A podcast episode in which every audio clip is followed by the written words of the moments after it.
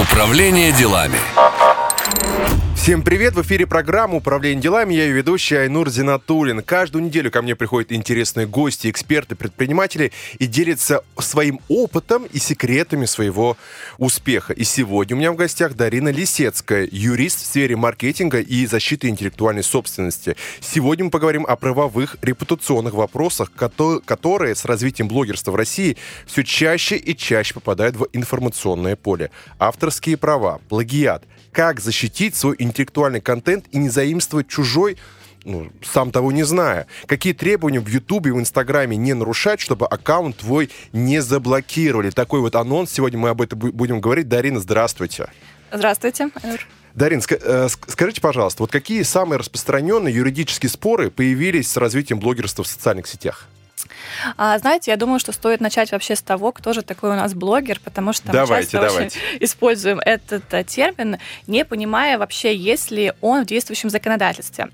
А в России была попытка написать определение такого понятия в 2014 году, и, наверное, слышали очень массово в СМИ обсуждалось, вот, вышел закон о блогерах, теперь будут вестись реестры, теперь это все очень опасно.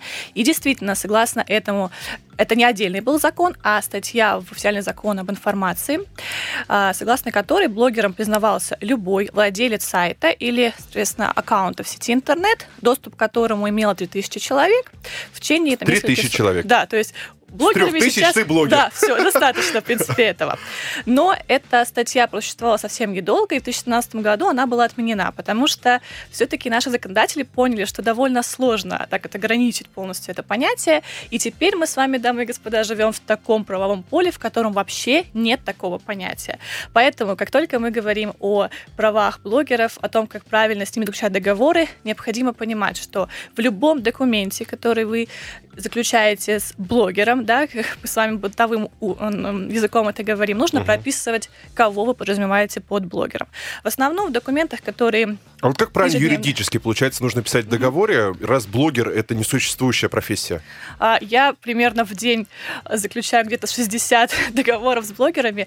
Это уже такие серьезные инфлюенсеры с миллионами подписчиков, и поэтому в основном мы используем такое определение понятия, как что блогер — это владелец аккаунта аккаунта в социальной сети такой-то а, по такому-то адресу. То есть этого достаточно. И вообще мы даже, знаете, сейчас пытаемся уйти от э, таких понятий, как блогер, инфлюенсер, лидер мнения, потому что мы просто указываем, что необходимо разместить рекламно-информационные материалы по такому-то адресу. Потому что вы сами понимаете, что а, бывает довольно сложно проконтролировать, что вот именно это лицо, да, этот индивидуальный предприниматель является агентом этого блогера. Были очень а, серьезные скандалы. Вот давайте вот о скандалах и о да. спорах самых популярных вот именно с юридической точки Давайте. зрения.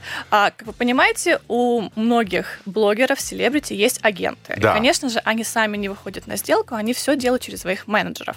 И бывает очень здорово, когда у этих блогеров менеджеры юридически образованные. А, бывает, к сожалению, что это люди вообще очень-очень молодые, 16-17 лет. И я иногда поражаюсь вообще, почему выбор пал именно на этого человека. Но давайте представим, что все-таки есть действительно очень крупные агентства блогерские, в которых а, менеджерами являются а, серьезные представители. И, соответственно, для того, чтобы я как представитель, например, бренда, потому что в основном, конечно, я а, сотрудничаю а, с агентствами рекламными, которые знакомят, скажем так, блогеров и крупнейшие бренды, например, банки, да. И вот давайте представим, что а, к нам, как рекламному агентству, обращается банк для того, чтобы разместить рекламу какого-либо блогера. И для того, чтобы мне понять, может ли именно этот человек, этот агент подписывать документы от него, мне необходимо предоставить комплект документов. Иногда они так поражаются, что у них такой запрос есть, потому что многие подписывают не глядя, но, конечно, это неправильно. И если договор подписывается неуполномоченным лицом, он ничтожен. И каждый должен вернуть то, что он получил по сделке. Поэтому я проверяю, безусловно, доверенность, как бы это консервативно и бюрократически не звучало, но обязательно необходимо, чтобы этот агент был э, официально уполномоченным лицом, у него должна быть доверенность и агентский договор. Конечно, э, агент может сказать, что коммерческая тайна, да, окей, я говорю, пожалуйста, не представляйте мне часть документа, где есть ваши финансовые обязательства, просто покажите мне преамбулу, преамбулу, то есть вот верхушечку договора, как это говорится, реквизиты и ваши полномочия. Соответственно, если я вижу, что здесь все в этом плане нормально, то тогда мы уже подписываем договор с блогером через этого агента. И, конечно же, в договоре должно быть максимально прописано, что именно делает блогер. Это очень важно, потому что, знаете, иногда а, рекламные интеграции стоят, а, наверное, я ни для кого не открою секрет, миллионы рублей.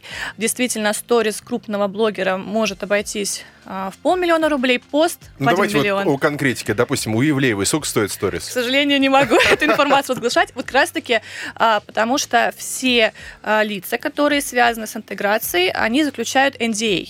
Это да, вот да, да. такое уже устоявшееся выражение. NDA — это соглашение о конфиденциальности, Non-Disclosure Agreement.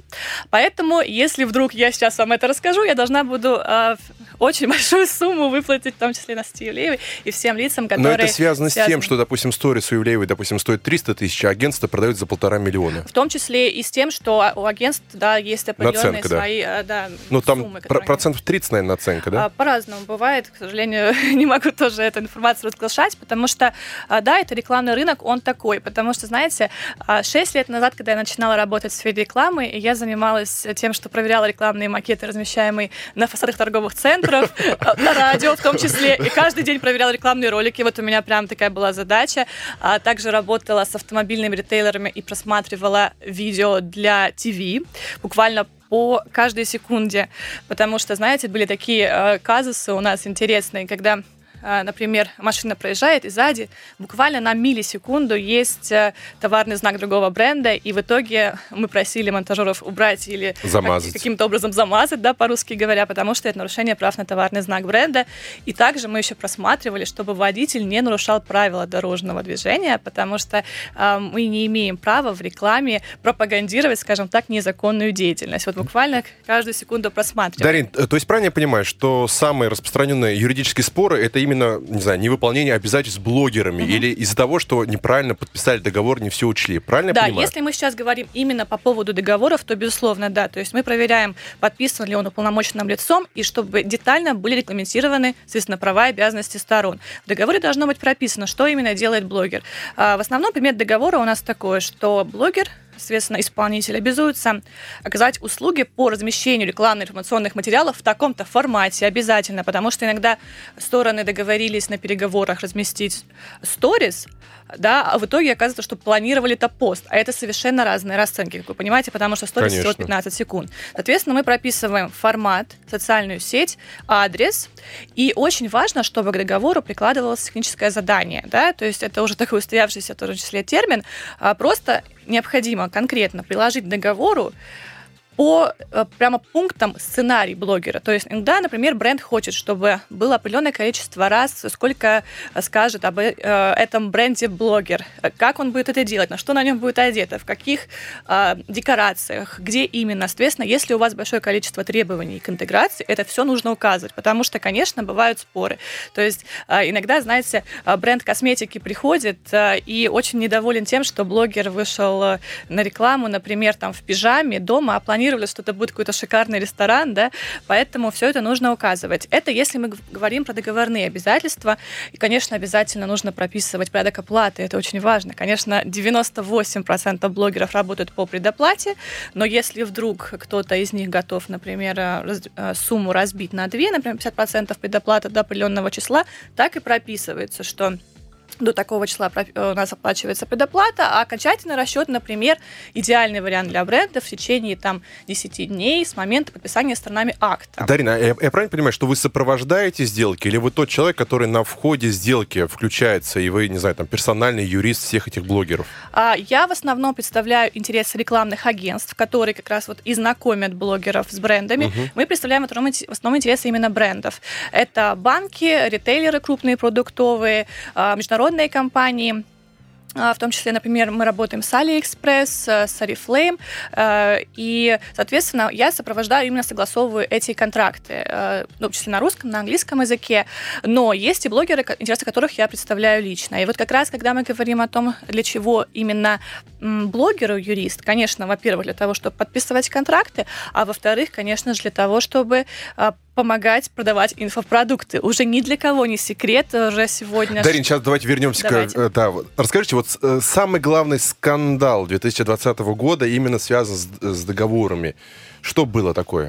А, у меня а, была очень интересная ситуация, когда крупный банк заказал рекламу у блогера, актера, назову его так, к сожалению, имен не могу раскрывать, селебрити. Очень популярное сегодня лицо.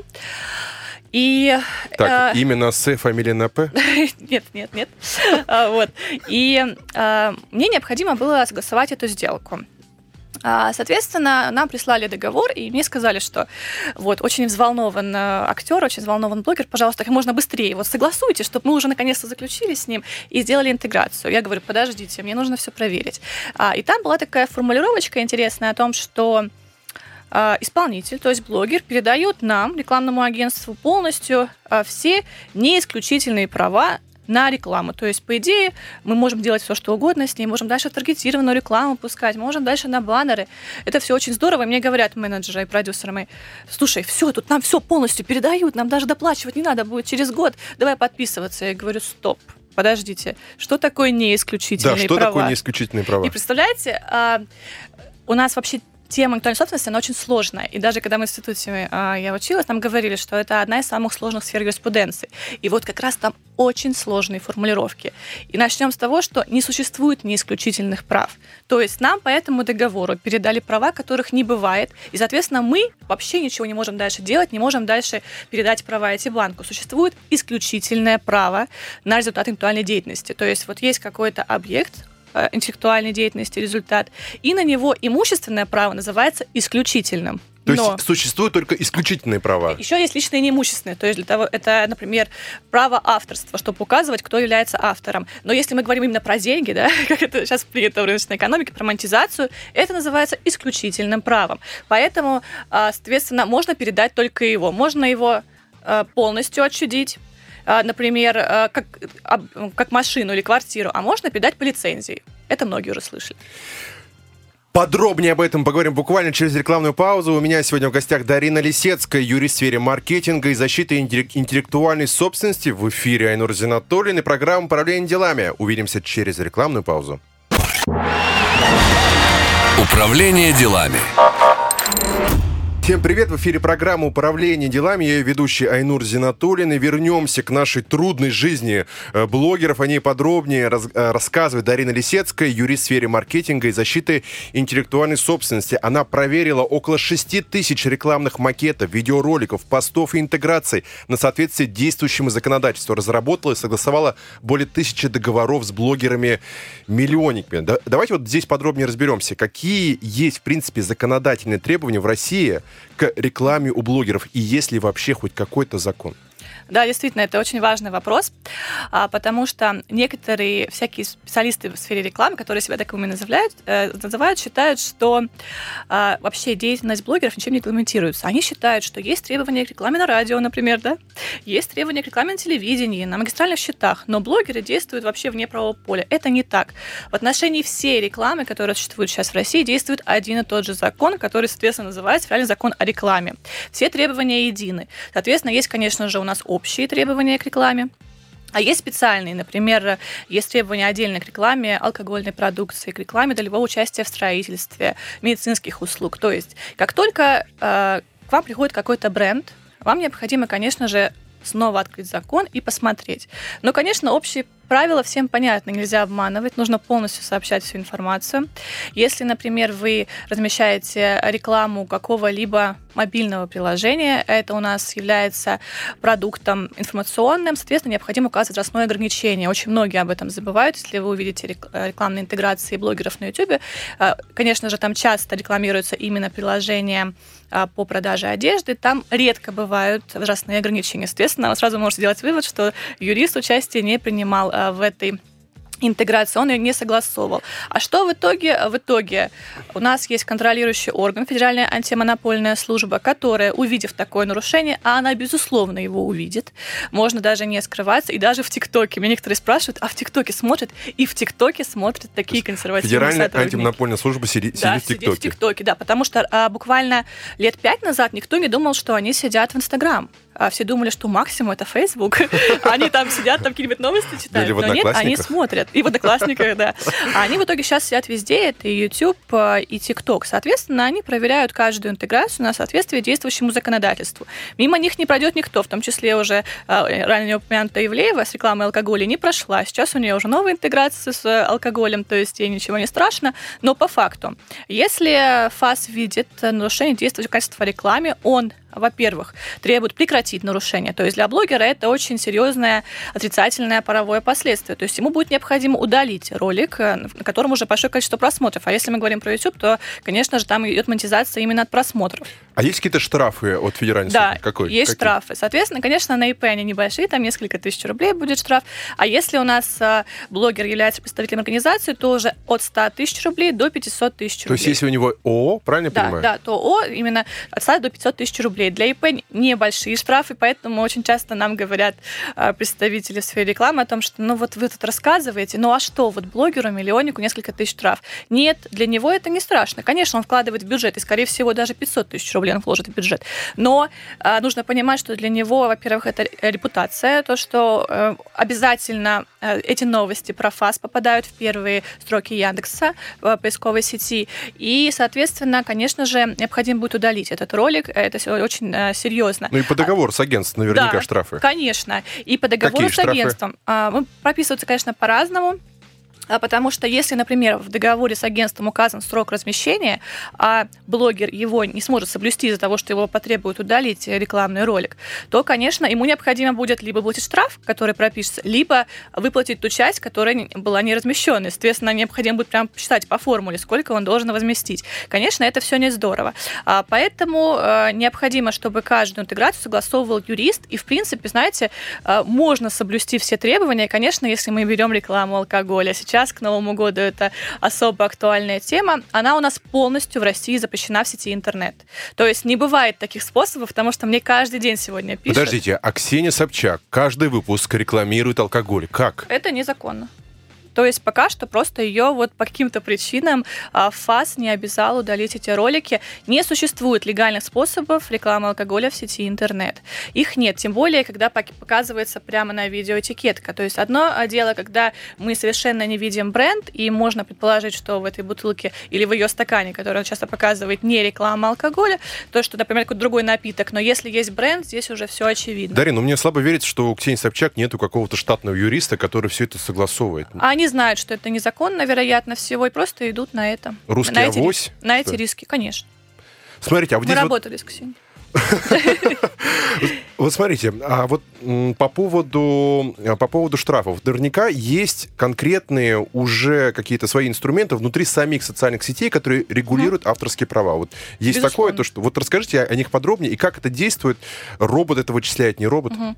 А, соответственно, каждому блогеру, который начинает публиковать контент, необходимо понимать, что, во-первых, есть законодательство страны, которое регулирует правила размещения. Соответственно, в России это ФЗ о рекламе, а в любой другой стране есть свои законы. Например, там в Америке есть свои гайды, которые гораздо жестче. То есть в России самое простое законодательство в этом понимании, потому что, например, вот в Америке необходимо указывать э, хэштеги о том, что это реклама или то, что она спонсирована. Есть требования теперь еще, например, в Инстаграме необходимо, чтобы эта информация была сверху а, по самой публикации. То есть раньше они писали хэштеги, где посчитают нужным, прямо там а, в тексте или там в конце. Сейчас прямо сверху. Если вы заметите, в Инстаграме у иностранных блогеров появилась информация о том, что публикация является спонсированной. Поэтому нужно изучить законодательство и, во-вторых, конечно же, правила этой площадки, потому что, находясь на ней, вы играете по ее В правилам. Инстаграме какие правила? А в Инстаграм, соответственно, э, вы наверняка знаете о том, что нельзя размещать э, музыку. Да. без согласия правообладателя, а, с вероятностью 80%, наверное, эту публикацию удалят, если в итоге у вас не будет лицензионного соглашения с правообладателем. Да, это так. Да, это вот так э, сейчас э, не очень современно, скажем так, потому что, наверное, уже многие а, правообладатели музыки, в том числе во время пандемии, понимают, что им нужно как-то пиариться, и в том числе в Инстаграм. Но вот у Инстаграма такие правила. А, соответственно, есть правила по тому, что, например, э, для ребенка младше 13 лет представителем является родитель, поэтому вы наверняка увидели, что страницу ведет моя мама там, да. То есть довольно большое количество правил и очень-очень интересные правила в YouTube. Я хочу об этом отдельно сказать, потому что а, в YouTube, насколько уже нам известно, они официально раскрыли эту информацию, есть определенная система искусственного интеллекта Content ID, которая сама, без участия людей, отслеживает нарушения авторских прав правообладателей. Поэтому они всегда совершенно точно определяют, когда чья-то музыка используется без согласия. И ну, потом... Ну, ну секунд пять же можно, по-моему, да, в YouTube использовать? Нет, это миф. Это миф? Да, вы прямо сейчас можете зайти на польское соглашение YouTube и увидеть, что там прямо мифы, прямо так и написано, мифы, о добросовестном использовании. И там написано, что нет волшебного минимального хронометража, который можно использовать. Его не существует. А какие еще мифы есть? А, о том, что можно, например, указать, что я не извлекаю прибыли. То, что это некоммерческое использование, или то, что, а, например, а, я понимаю, что автор тот-то. Это все равно получается То есть, если ты в подписи в описании. Да, да, все равно. Это все миф. Соответственно, если у вас нет договора официального с правообладателем, это незаконно. Но, что интересно, и мне лично это очень нравится, а, когда правообладателю сообщают о том, что в таком-то видео нарушены его права, у него есть несколько выходов. Либо он может потребовать удаления этого контента, либо может монетизировать свой трек через видео этого человека. То есть тот человек, который нарушил права, не получит монетизацию с просмотров, а вот обладатель музыки получит. Это очень интересно. И вот а, я иногда, когда смотрю YouTube-блогеров, я вижу, как они там возмущаются, что вот, я разместил такое видео, там сразу миллион просмотров, но я ничего не получаю оттуда. А я хочу сказать им, пожалуйста, зайдите в свой кабинет и посмотрите, из-за чего это происходит происходит? Из-за того, что у вас там музыка. Они же хотят все обязательно ее использовать. А, поэтому Конечно, э, для всех площадок одно и то же правило, которое является максимально простым. Если вы хотите, чтобы ваши публикации не удалялись, не используйте чужие результаты интеллектуальной деятельности. Это все, казалось бы, очень просто, но в то же время максимально сложно реализуемо. А в моих YouTube-роликах есть музыка. То есть правильно я понимаю, что я с них или заблокируют, или кто-то будет с них еще потом зарабатывать. Да, да, так и есть. Дарина, смотрите, я небольшой блогер в социальных сетях, но ко мне периодически обращаются по поводу рекламы. Там пару там сделать сторис, э, прорекламировать. И мне, честно говоря, немножко вломы все это делать. Во-первых, как бы суммы небольшие. Во-вторых, я не понимаю, вот теперь я понимаю, что, оказывается, я-то какие-то законы нарушаю, если я делаю если я делаю рекламу. Где скачать какой-то типовой договор вот такому микроблогеру, как я, чтобы себя обезопасить? Что делать вот нам? А, знаете, я точно совершенно против типовых договоров. Иногда еще называют почему-то словом рыба. Я не знаю, какое отношение имеет рыба, рыба к договору. Это... Да, наверняка вы слышали такую формулировку. А, конечно, лучше обратиться к юристу. Это стоит не так дорого, как некоторые Сколько? считают. Ну, допустим, там договор стоит 5000 рублей, допустим, да.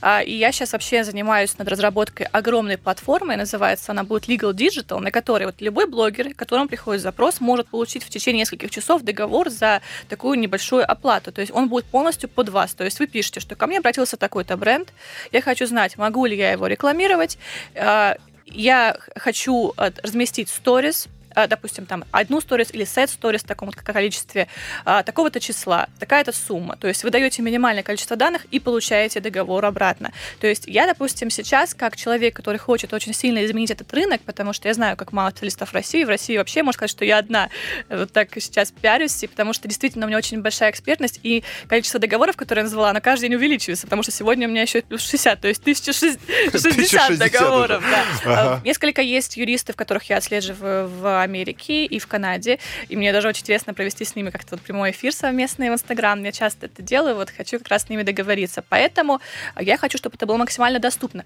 Поэтому я точно не советую ничего скачивать. Даже если вот вы каким-то образом не знаете, как найти юриста, потому что, ну, допустим, я сейчас только начала активно развивать свой Инстаграм, у меня не так много подписчиков, а поэтому, если вы, допустим, не знаете, к кому обратиться, просто хотя бы к знакомому юристу, как у нас говорят, да, вот у меня там есть друг, у него есть знакомый юрист, хотя бы так, потому что хотя бы какую-то основу, конечно, не специализированную, но вам дадут. Поэтому пропишите все обязательно по оплате, все условия, которые я уже говорила ранее, и будет вам счастье, разместите рекламу, получите денежки. Поэтому обязательно, Айнур, посмотрите все-таки приложения, если они а, интересны, то все-таки не отказывайтесь из-за да? того, что у вас нет юриста. Буду рада вам помочь. Да, спасибо большое, Дарина, и более подробно об этом, как защитить свои права, но кроме э, Инстаграма поговорим еще об инфопродуктах с Дариной Лисецкой, юристом в сфере маркетинга и защиты интеллектуальной собственности в эфире Айнур Зинатулин и программа «Управление делами». Увидимся сразу после перерыва на новости. Управление делами. Всем привет! В эфире программа «Управление делами». Ее ведущая Айнур Зинатуллин. И мы сегодня говорим с Дариной Лисецкой, юристом в сфере маркетинга и защиты интеллектуальной собственности, о том, каким образом так заключать контракты, как правильно оформлять договора, чтобы получать рекламу, заказывать рекламу у блогеров-миллионников. И об этом мы говорили в первых двух частях. А сейчас я хочу поговорить об э, инфопродуктах. Не секрет, что у многих блогеров э, тоже основной заработок не только реклама, но еще инфопродукты. И здесь, конечно, мне кажется, воровство вообще на, как бы на передовой есть такие известные сервисы, где люди в складчину покупают курсы или, наоборот, даже бесплатно, бесплатно все это скачут. У меня, как у создателя контента, сердце кровью обливается. Вот как защитить свои интеллектуальные права на курсы? Угу. Я хочу немножко такое а, вступление еще сделать, что помимо инфопродуктов необходимо защищать также интеллектуальные права на все, что вы создаете. Вот как раз создатель контента, да, вы себя называете. Это действительно так, потому что любой блогер является таковым. И любая публикация в сети интернет, которая состоит, соответственно, из изображения, из фото, из текста, это является объектом интеллектуальной собственности. Знаете, наверняка многие из вас э, видели такой миф, я не знаю, откуда он появился и почему он стал ходить по сети интернет, о том, что все, что вы публикуете в Инстаграм, в Фейсбуке, вам не принадлежит. Да, да, да. Мне было очень интересно вообще. Еще в закрепах ВКонтакте еще стоит. все писали еще. Вот, они вот э, себе это репостили и писали, что да, я теперь ничего не буду публиковать. Нет, это не так. Это кто-то вот действительно как-то вот смеется, прикалывается, не знаю, как это иначе назвать, потому что, безусловно, как раз мы с вами разбирали о том, что Инстаграм и YouTube, они очень серьезно относятся к защите авторских прав, поэтому они не могли такое написать. Это невозможно. Действительно, когда вы публикуете какой-то контент, вы передаете право э, этой сети на использование его по лицензии, безусловно. Вы же его там размещаете, но это иначе, что у вас нет авторских прав. Поэтому а, любой объект можно защищать. Если вы видите, что ваши фотографии кто-то использует без согласия, а, соответственно, можно а, принимать все методы, а, которые есть в действующем для того, чтобы защитить. Инфопродукты — это отдельный такой, да, действительно, сейчас бизнес, и э, он всем понятен, потому что любой блогер понимает, что когда человек к нему заходит на страницу, в Инстаграме нет возможности монетизировать просмотры, то есть у него может быть 10 миллионов подписчиков, но в итоге он ничего из этого не извлекает, то есть он поэтому размещает рекламу и продает инфопродукты. Поэтому мой самый первый совет для всех людей, которые сейчас планируют как раз-таки к Новому году запустить какой-нибудь интересный гайд, чек-лист или курс. Сейчас очень актуально, кстати, по подготовке к Новому году. Вот такой вам лайфхак. Или с 10 января ворвись в Новый год да, с новой вот энергией. тоже, да. Еще там а, по целям, по да, целям да, 21 да. год. Да, там. Да. А, вот, соответственно, первый мой совет очень важный, он заключается в том, что до продаж необходимо сразу защитить свой продукт. И не нужно как? думать, что это миллионы. А, значит, а, каждый раз вам необходимо обязательно получить консультацию юриста по интеллектуальной собственности, именно специализированному. Здесь я абсолютно точно говорю вам, что не нужно обращаться к тем юристам, которые занимаются, например, там, налоговыми спорами или земельными, потому что это очень специализировано. А, то есть договор-то они смогут сделать, а вот как раз продумать механизмы защиты вашего объекта интеллектуальной собственности они, конечно же, не смогут. Ну вот давайте разберем пример. Был очень интересный кейс девушки-психолога. Она э, решила продавать свои кейсы в Инстаграме. Что нужно сделать? Во-первых, название курса нужно зарегистрировать в качестве товарного знака. У нас почему-то в России думают, что товарные знаки это что-то для серьезных брендов, что в России вообще это не нужно делать. Это типа некоторые считают... Ну или стоит миллионы. Да, или стоит миллион. Это вообще прямо, знаете, такое вот серьезное заблуждение. Наверное, есть такие юристы. Я, например, не знаю, которые берут миллион рублей за товарный знак. А, может быть, и такие есть, которые так классно себя умеют продавать дорого. А я к ним, например, не отношусь. вот, поэтому товарный знак — это не только бренд одежды. Хотя каждому блогеру нужно подумать и об этом, потому что а, скорее всего, у них будет какой-нибудь и мерч. Давайте уже не будем скрывать о том, что они продают и футболочки, и худи со своими именами, либо какие-нибудь скрабики для тела. Поэтому название курса мы обязательно регистрируем, если это можно сделать в качестве товарного знака, потому что, к сожалению, конечно же, не, не любое слово можно зарегистрировать. То есть э, юрист вам обязательно проверяет название и говорит, что занято оно, не занято, и вообще является ли оно охраноспособным. Во-вторых, сам курс как текст и как э, э, продукт, который содержит изображение, мы можем скажем так, зарегистрировать, но более правильно говорить задепонировать. То есть есть определенные сервисы, которые... Как а, называется сервис? А, я ну, не знаю, можно ли рекламировать, но лично я работаю с сервисом Сколково. Он называется Enris. А, по одной простой причине. Потому что он работает на блокчейне. Очень многие слышали это слово, но не понимают, что оно из себя представляет. По факту, все, что нужно понимать о блокчейне в, этом, а, в этой связи, это то, что это технология, которая гарантирует вам, что ваш файл не украдут, не изменят, не похитят пираты. Все.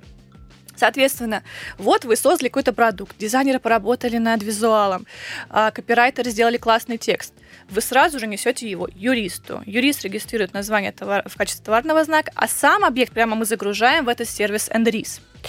Это все очень быстро. То есть товарный знак регистрируется, конечно, дольше. То есть там 7-8 месяцев. Раньше думали, что почему-то несколько лет. Но для вас имеет приоритетное значение именно дата подачи заявления. То есть с того момента, как подле заявления, за вами становится уже приоритет. И каждый человек, который через секунду после вас уже подаст такое же название, он уже получит отказ регистрации. Поэтому не нужно думать, что вот я сейчас а, буду регистрировать товарный знак, и в итоге я свой гайд буду продавать в 2022. Нет, это не так. Мы так не делаем. Мы все понимаем, вот юрист юристы по интеллектуальной собственности, что для вас большое значение имеют именно продажи здесь и сейчас. Поэтому мы сделаем все максимально быстро. Регистрация э, в Энрисе занимает несколько э, дней это максимум, а иногда мы в течение суток даже это делаем. Товарный знак мы подаем сразу же, все оплачиваем. Поэтому, конечно же, нужно обязательно продумать способы. Ну, это такие, которые для всех подходят. И, конечно, у каждого объекта есть еще и другие способы. Например, если а, что-то создается с очень необычным визуалом, можно получить там а, патенты, да, а, но по каждому объекту нужно смотреть индивидуально. Поэтому Конечно. Вот давайте, Дарина, представим. Вот вы все это Давайте. сделали, значит, зарегистрировали знак, а загрузили свой курс в Энрис. Да. Здорово. И через неделю обнаруживаете, что ваши курсы скачивают через какую-нибудь группу mm-hmm. в Телеграме абсолютно бесплатно. Люди используют ваши названия, mm-hmm. ваши логотипы и так далее. Что делать? Вот очень правильный вопрос даете, потому что, конечно, а, мы, юристы, не должны предлагать такие механизмы, которые просто вот сделают, там, допустим, репутационный да, какой-то шаг. Конечно, мы это делаем для того, чтобы в последующем защитить. В России очень классно государственная система сейчас, о которой знают очень немногие, а по поводу блокировки контента. Каждый с ней сталкивался точно, когда пытался посмотреть какой-нибудь интересный фильм. И там, ой, заблокировано, да. да? То же самое действует с инфокурсами. Точно так же, если вы видите, а юристы а, отслеживают, например, где размещается курс без согласия правообладателя. Если вы такое замечаете, мы точно так же можем использовать механизм, а, который происходит через Мосгорсуд, у нас единственный суд в России это рассматривает, мы подаем заявление, и сразу же блокируется этот ресурс.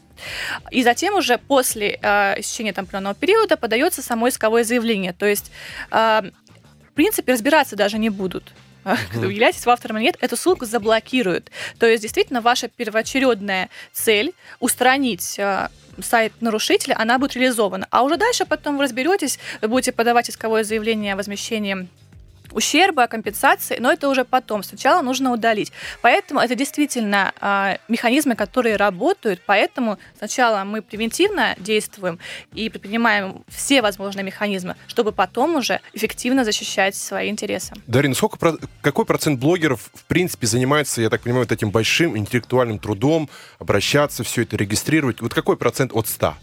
5, Но 10, у меня нет такой, прямо, знаете, полной выгрузки Ну, примерно, данных. примерно, примерно. А, ну, допустим, вот Саша Митрошина, блогер, наверняка, которого знают все, она начинала вообще инфобизнес, сейчас все знают, потому что ее показали по всем а, каналам популярно, потому что она заработала а, больше 100 миллионов за свой запуск констологии. Она защищает абсолютно все. Некоторые даже считают, что она чем-то так злоупотребляет, потому что любое слово, которое она использует, она регистрирует в качестве товарного знака. У нее есть юристы, которые конкретно занимаются этим. А, и я не могу сказать, сколько именно процентов, но сейчас а, а, точно тенденция к тому, чтобы защищать свои интеллектуальные права. И мне очень приятно, когда мне пишут блогеры, у которых э, там от 30 тысяч, причем даже подписчиков, не обязательно миллионники, и говорят, что я запускаю курс, и я хочу, чтобы полностью вы сопроводили это. Угу. И действительно, они понимают, что для них это не такие большие финансовые потери, это не такие большие финансовые, инвестиции. скажем так, инвестиции. Это действительно инвестиции потому что нужно к этому так относиться. А, потом они в итоге меня еще зовут спикером на их курс, то есть всегда так получается одинаково. А, поэтому тенденция точно есть. Эм, и я считаю, что в такое сложное время, когда, э, если вы читали последние новости Инстаграма, очень сильно обновились алгоритмы, у них упали охваты последние буквально несколько Это дней. ужас какой-то. Инстаграм изменил да. последние два месяца, что-то там произошло. Давайте мы об этом поговорим буквально уже, я думаю, в следующей части. Вот сейчас пользуюсь возможностью. Я вот получу у вас консультации, мини-консультации. Можно? Дарин, недавно у меня вышел большой курс цифровой коммуникации про онлайн выступления, продажи и так далее. И вот недавно э, мне один из экспертов экспертов пишет, вот вы в постах используете мой контент. Так получилось, что я учился у него и взял небольшой, вот не знаю, там на 15 секунд контента и его использовал, получается, в своем курсе. Вот он мне пишет, вы используете мое интеллектуальное право, удалите этот пост. Значит, мы начинаем в этом разбираться. И выясняется, что, оказывается, это контент не его, это контент использует до него Боль, Шанцель, Уокер, и как бы это не его разработка вот в, вот в этом случае что делать? Как реагировать вот на эти выпады? Mm-hmm грамотно и корректно. А, то есть вы использовали именно а, информацию, то есть информацию. А, к сожалению, инф... испо... Э, защитить права полностью на информацию, особенно общедоступную, конечно же, нельзя. А если бы вы использовали часть его видео, Нет. Как, как аудиовизуальное произведение, это другое. Конечно, вы были бы нарушителем, и я бы рекомендовала вам абсолютно точно удалить контент этот а, и сообщить об этом а, правообладателю, ну, буквально, скажем так, по-русски договариваться. Но так как вы использовали несколько приложений общедоступной информации, которая, скорее всего, так получается, получается, действительно, она уже была использована ранее, потому что, ну, нельзя сейчас уже придумать велосипед, э, и в том числе в разных сферах э, есть уже знатоки, мастера, которые до этого все публиковали. Поэтому грамотно что здесь ответить? Что считаю, что в данном случае не допущено нарушение, потому что информация а, данная не является объектом интеллектуальной собственности, и ранее Но была вот изложена говорит, в каких-то это трудах. Он говорит, это мои авторские задумки. Вот он да. свято верит в то, что он такой гениальный, только что это придумал. Да, действительно, есть такие люди, которые наивно полагают, как я всегда говорю, ну, да. что они являются первыми, кто информацию эту представил и делал общедоступной. Конечно же, это не так а, успокоиться, написать ему, что вы не правы, и ну, можно даже прекратить коммуникацию какую-либо, потому что нет ни у кого этого смысла. Если, конечно, вдруг человек этот напишет вам претензию, тут нужно будет уже обратиться к юристу для того, чтобы ставить грамотный ответ, потому что этот ответ потом дальше будет в суде. Угу. Ну, в этом случае нужно уже будет обратиться к вам, мы это поняли. Да. Без и... уже никак. Напоминаю, у меня сегодня в гостях Дарина Лисецкая, юрист в сфере маркетинга и защиты интеллектуальной собственности. Я Айнур Зинатуллин, практически уже ее э, клиент, и это по-прежнему программа управления делами. Увидимся через рекламную паузу. Управление делами.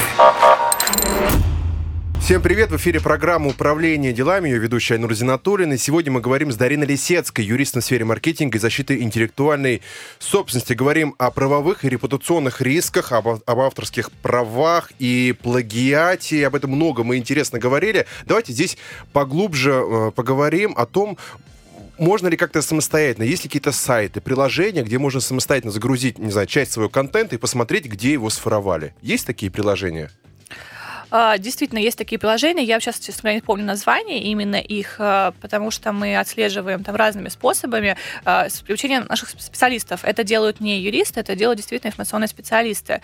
Потому что, конечно, в таком вопросе нужна именно команда. Это очень важно, потому что легко довольно и уже понятно, как бороться с сайтами. Но для юристов всех сейчас самая большая проблема — это телеграм-каналы.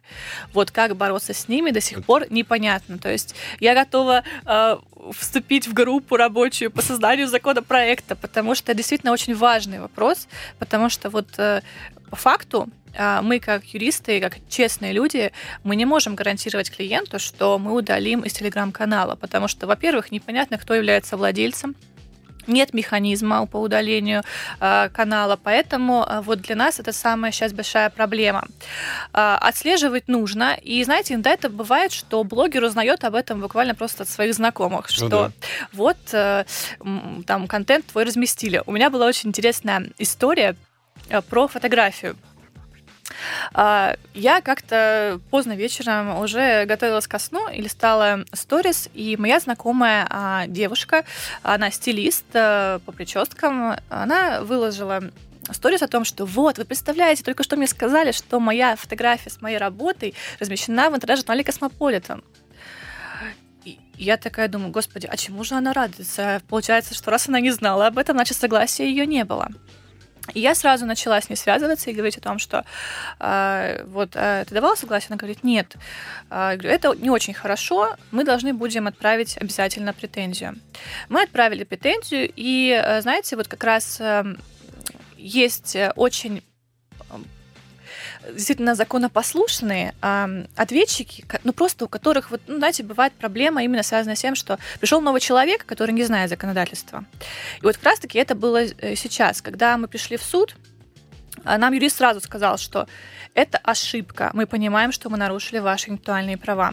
И, соответственно, поэтому в итоге мы договорились, мы пришли к мирному регулированию конфликта, и я всегда за это. Но если действительно стороны э, настроены на это, если они понимают э, потери друг друга, возмещают ущерб, то, конечно, это очень здорово. И как раз-таки по поводу фотографий. А, я хочу отдельно на этом остановиться. Вот здесь, вот по поводу фото, неужели да. как бы не проще просто через Shutterstock купить фото там, О, за 10 интересный, баксов? интересный вопрос. А, тоже миф. Еще Это миф? очередной, что в Shutterstock можно Боже, использовать совершенно все.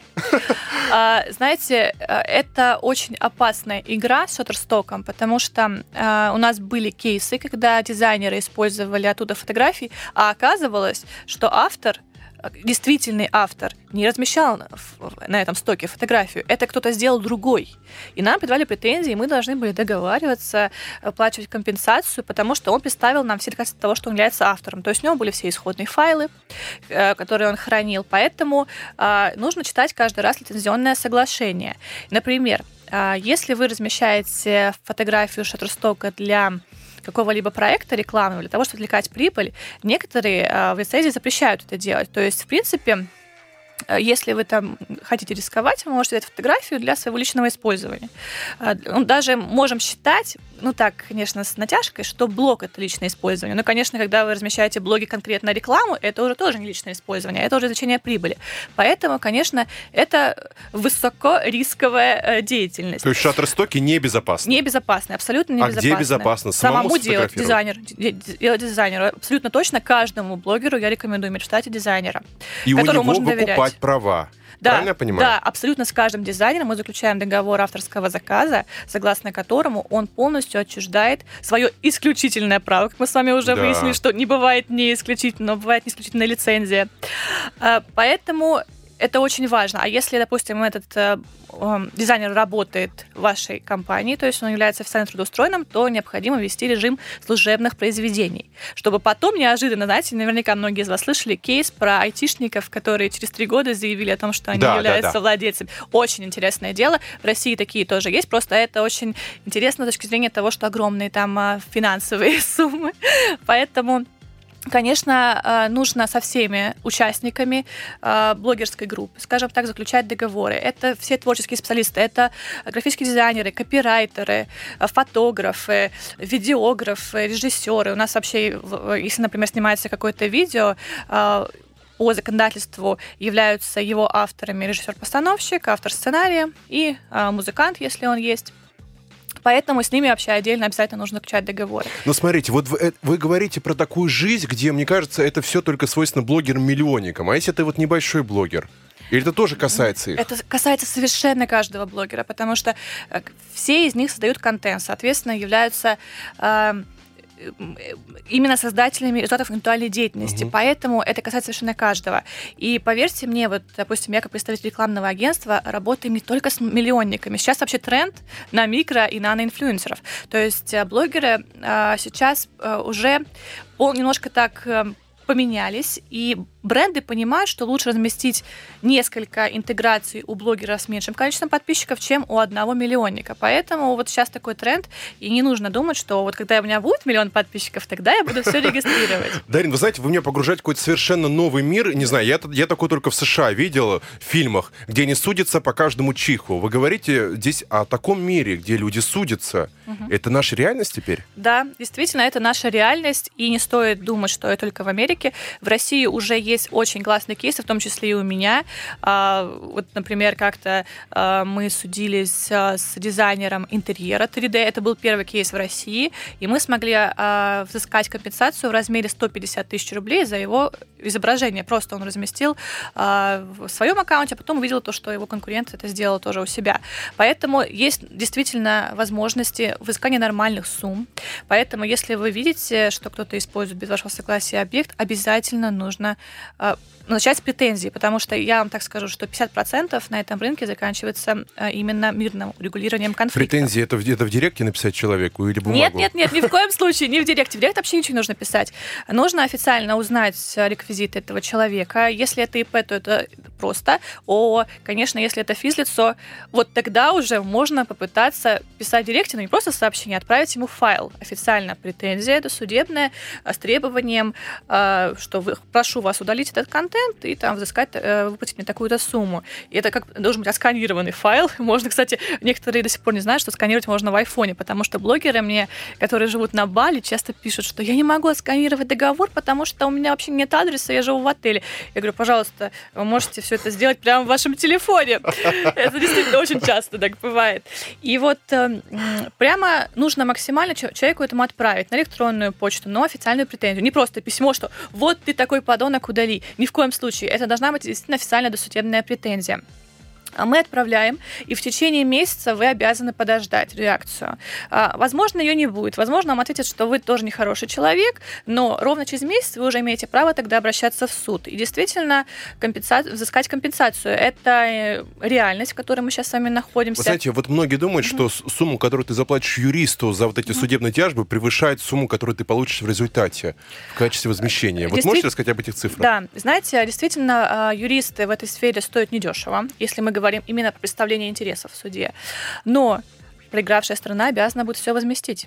И причем, знаете, вообще у нас в России действует такой принцип, что суд может понизить сумму судебных расходов на свое усмотрение. Никто до сих пор не знает, что такое судебное усмотрение судьи в этом плане. А, мы только понимаем, что нам нужно документально подтвердить совершенно каждую сумму, которую мы потратили. И я вам скажу на своем примере, что судьи действительно большие суммы удовлетворяют у судебных расходов тоже. То есть, соответственно, ну, допустим, даже если вы боретесь за какую-то фотографию, вам могут выплатить от 10 тысяч до 5 миллионов.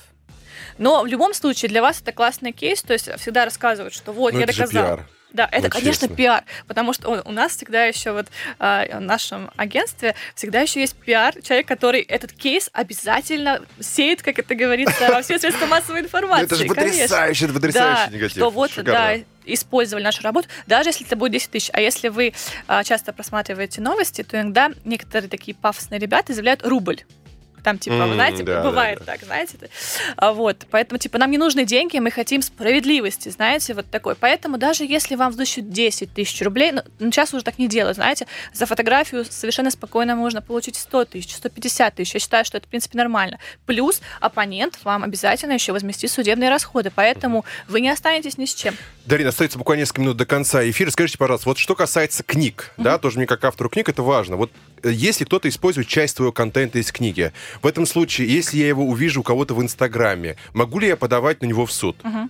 Ну, смотрите, во-первых, необходимо понимать, э, является ли это цитированием. Никто не знает, какой объем цитирования есть. Э, если, например, человек просто э, выкладывает, знаете, вот с указанием вот буквально автора, да, то, что вот я прочитал такую-то классную информацию, и вы понимаете, что он не извлекает из этого никакой прибыли, а для вас это дополнительный пиар, вы можете просто просить там указать автора, например, да. Но Судиться по этому поводу, конечно, наверное, не стоит, потому что для вас это вот признание, скажем так. А, было очень интересное дело, может, вы слышали Бэткомедиана да. по поводу цитирования. У нас у нас цитирует всех и вся, и в итоге как-то всем очень было интересно, чем оно закончится, но слились, скажем так, истцы, перестали в итоге к ним претензии. А, но по факту действительно нет такого объема, который можно было бы именно использовать в сети интернет. А, поэтому, если вы видите, что ваши права никак этим не нарушаются, и только таким образом продвигается ваша книга, то, конечно, не стоит предъявлять претензий. А вот если вы видите, что вашу книгу буквально просто разделили на цитаты и продают э, дальше за э, сумму в 10 раз меньше, то, конечно, тогда уже стоит обращаться. Дарин, давайте Блиц. Э, книга, книгу, которую вы рекомендуете прочитать. Одну. Любую. Возможно, связанную а для блогеров, которые планируют э, запускать свой инфобизнес, я плани- э, очень рекомендую почитать Джефф Уокер «Запуск». Отлично. Это- Сериал. А, как избежать наказания за убийство. Конечно же, это сериал про крутейшего адвоката, который я не могу не рекомендовать. Фильм художественный. А, фильм «Игра». Старейший фильм, который мне очень нравится. У меня в гостях сегодня была Дарина Лисецкая, юрист в сфере маркетинга и защиты интеллектуальной собственности. Это была Айнур Зинатуллин и программа «Управление делами». Дарина, до встречи. Спасибо большое, что пригласили. До встречи. Управление делами.